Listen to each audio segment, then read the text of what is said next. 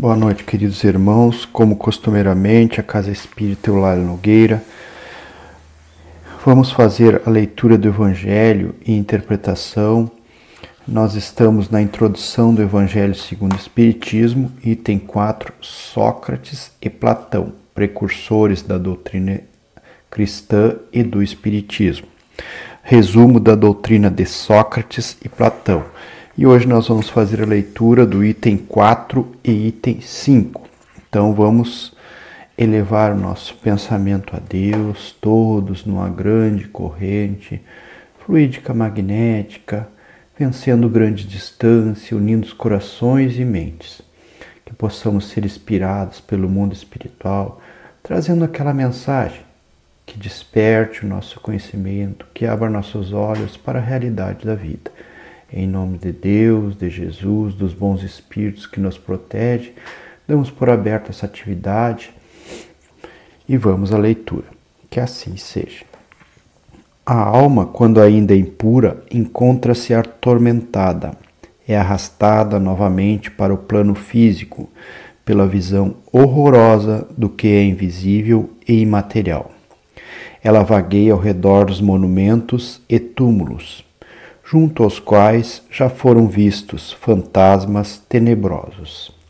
Assim, devem ser as imagens das almas que deixaram o corpo sem estar inteiramente depuradas e que ainda mantêm algo de forma material que permite que nossos olhos possam percebê-las. Não são as almas dos bons, mas sim dos maus que são obrigados a vagar errantes nesses lugares, onde sofre as penas de suas vidas passadas. Continua a vagar até que o desejo de possuir uma forma material as conduz a um outro corpo físico. Então, elas retomam os mesmos costumes que possuíam na vida anterior e que eram objeto de suas predileções.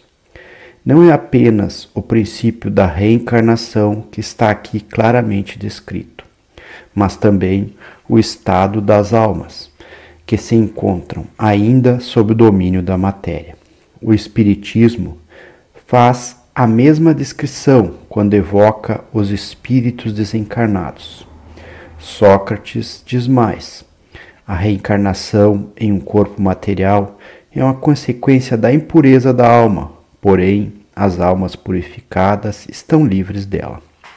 O Espiritismo também diz o mesmo, apenas acrescentando que a alma tomou boas resoluções na erraticidade, que é o intervalo entre uma encarnação e outra, e que adquiriu conhecimentos durante esse período. Trará ao renascer menos defeitos, mais virtudes e mais ideias intuitivas que não possuía em sua existência anterior. Assim, a cada nova existência, a alma vai progredindo intelectual e moralmente. O item 5. Após a morte, o gênio, entre parênteses, daimon, demônio, que é igual ao espírito protetor, que nos foi designado durante a vida, nos leva a um lugar onde se reúnem todos aqueles que devem ser conduzidos ao Hade, ou seja, ao inferno, para aí serem julgados. As almas, após, após terem permanecido no Hades o tempo necessário, voltam a essa vida por numerosos e longos períodos. Esta é a doutrina dos espíritos protetores, aos quais Sócrates chama de gênios, e das encarnações sucessivas após intervalos mais ou menos longos na erraticidade. Bem, meu, meus irmãos, como vimos, Está muito bem clara essa explicação, né? um paralelo entre a doutrina de Sócrates, Sócrates e Platão e o Espiritismo. Ou seja, como diz o início desse capítulo, a preparação para o cristianismo. São ideias que trazem já o conceito de reencarnação, de evolução dos espíritos, dos lugares aonde iremos após desencarnar da alma, que é o, o corpo, é, o corpo espiritual unido ao corpo físico quando estamos na vivência aqui na Terra. Então, são conceitos que vinham alinhados já pelo mundo espiritual, demonstrando a grande sabedoria e a preparação do mundo espiritual para a vinda do cristianismo. São conceitos muito interessantes e que um é bem igual ao outro, bem semelhantes aos outros, se nós analisarmos. Então, essa é uma introdução do Evangelho segundo o Espiritismo que vem com alguns conceitos. Na sequência, vai ter a leitura de outros itens que vão nos demonstrando o alinhamento dessas doutrinas. Para é, melhor entendimento, nós temos uma mensagem do livro Vivendo o Evangelho, volume 1, é, do Espírito André Luiz e de psicografia de Antônio Baduí Filho, que nos traz a seguinte mensagem o sobre o título É Diferente. Inúmeros pensadores e líderes religiosos propagaram suas ideias, mas Jesus é diferente. O Divino Messias é a própria lição de amor nos caminhos da vida. A demonstração, meus irmãos, que Jesus não ficou só na teoria. Ele eh, pregou e agiu dentro do que ele pregou. Ele vivenciou tudo que ele é, nos passou. Então diz a mensagem: Jesus ensina a honradez, mas com bondade. Exalta a fé, mas sem fanatismo. Insiste na paz, mas com trabalho. Proclama o perdão, mas sem arrogância. Acentua a justiça, mas com misericórdia. Convida a humildade, mas sem subservência. Afirma a compreensão, mas com discernimento. Ressalta a caridade, mas sem orgulho. Anuncia firmeza, mas com tolerância. Exalça a resignação, mas sem conformismos. Os precursores do Cristo e os que vieram depois, semeando a mensagem no mundo espiritual, deixaram tratados e códigos a serem cumpridos. Jesus, porém, nada ordenou viveu as lições que ensinou e resumiu o roteiro de luz na exortação inesquecível: Amai-vos uns aos outros como eu vos, como eu vos amei. Interessantíssimo isso aqui, porque demonstra o sentido divino do Cristo, esse ser de luz, esse espírito evoluído que esteve entre nós, reencarnado e vivenciou tudo. Ele simplesmente não falou só, ele sentiu no seu corpo físico o inconformismo eh, dos seres humanos da época, que não entendia sua lição, mas nos deixou a sublime lei que se resume em amai-vos uns aos outros como eu vos amei.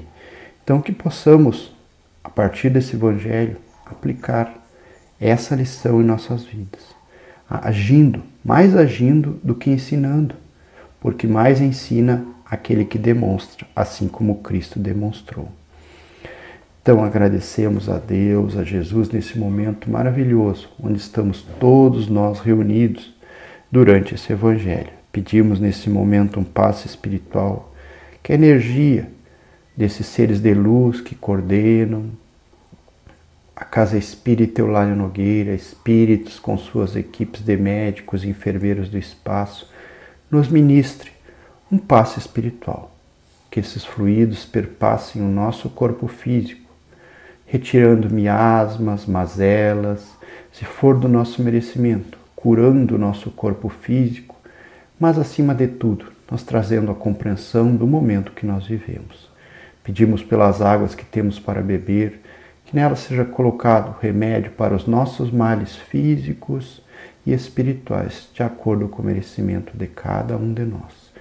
Pedimos pelo nosso planeta Terra, que passa por momentos tão conturbados, que a paz possa reinar, que os ânimos possam ser arrevecidos, que tenhamos mais tranquilidade nesse momento. Que aqueles irmãos encarregados do governo, da administração, sejam tocados em seus corações e mentes, trazendo melhor para os seus governados. Pedimos pela nossa casa espírita, Eulália Nogueira, que ela permaneça sendo aquele lugar de auxílio, de ensinamento, de tratamento espiritual. Pedimos pelo Espiritismo que sejam reforçadas os seus conceitos, que esses conceitos que hoje adquirimos aqui através dessa leitura, esse alinhamento de doutrinas, possa calar fundo em nós. Que possamos nos dar conta de fazer mais do que falar, de agir mais do que ensinar. Que, que o nosso exemplo seja um exemplo de paz, de amor que tanto buscamos nos outros. Nesse momento, que essa luz invada nossos lares, todos aqueles irmãos ligados por essa rede. Recebamos muita paz, harmonia, o equilíbrio, a luz do Cristo. Amigo Jesus, com esse pensamento em nossos corações, te agradecemos por mais esse momento e em seu nome encerramos esse Evangelho. Que assim seja.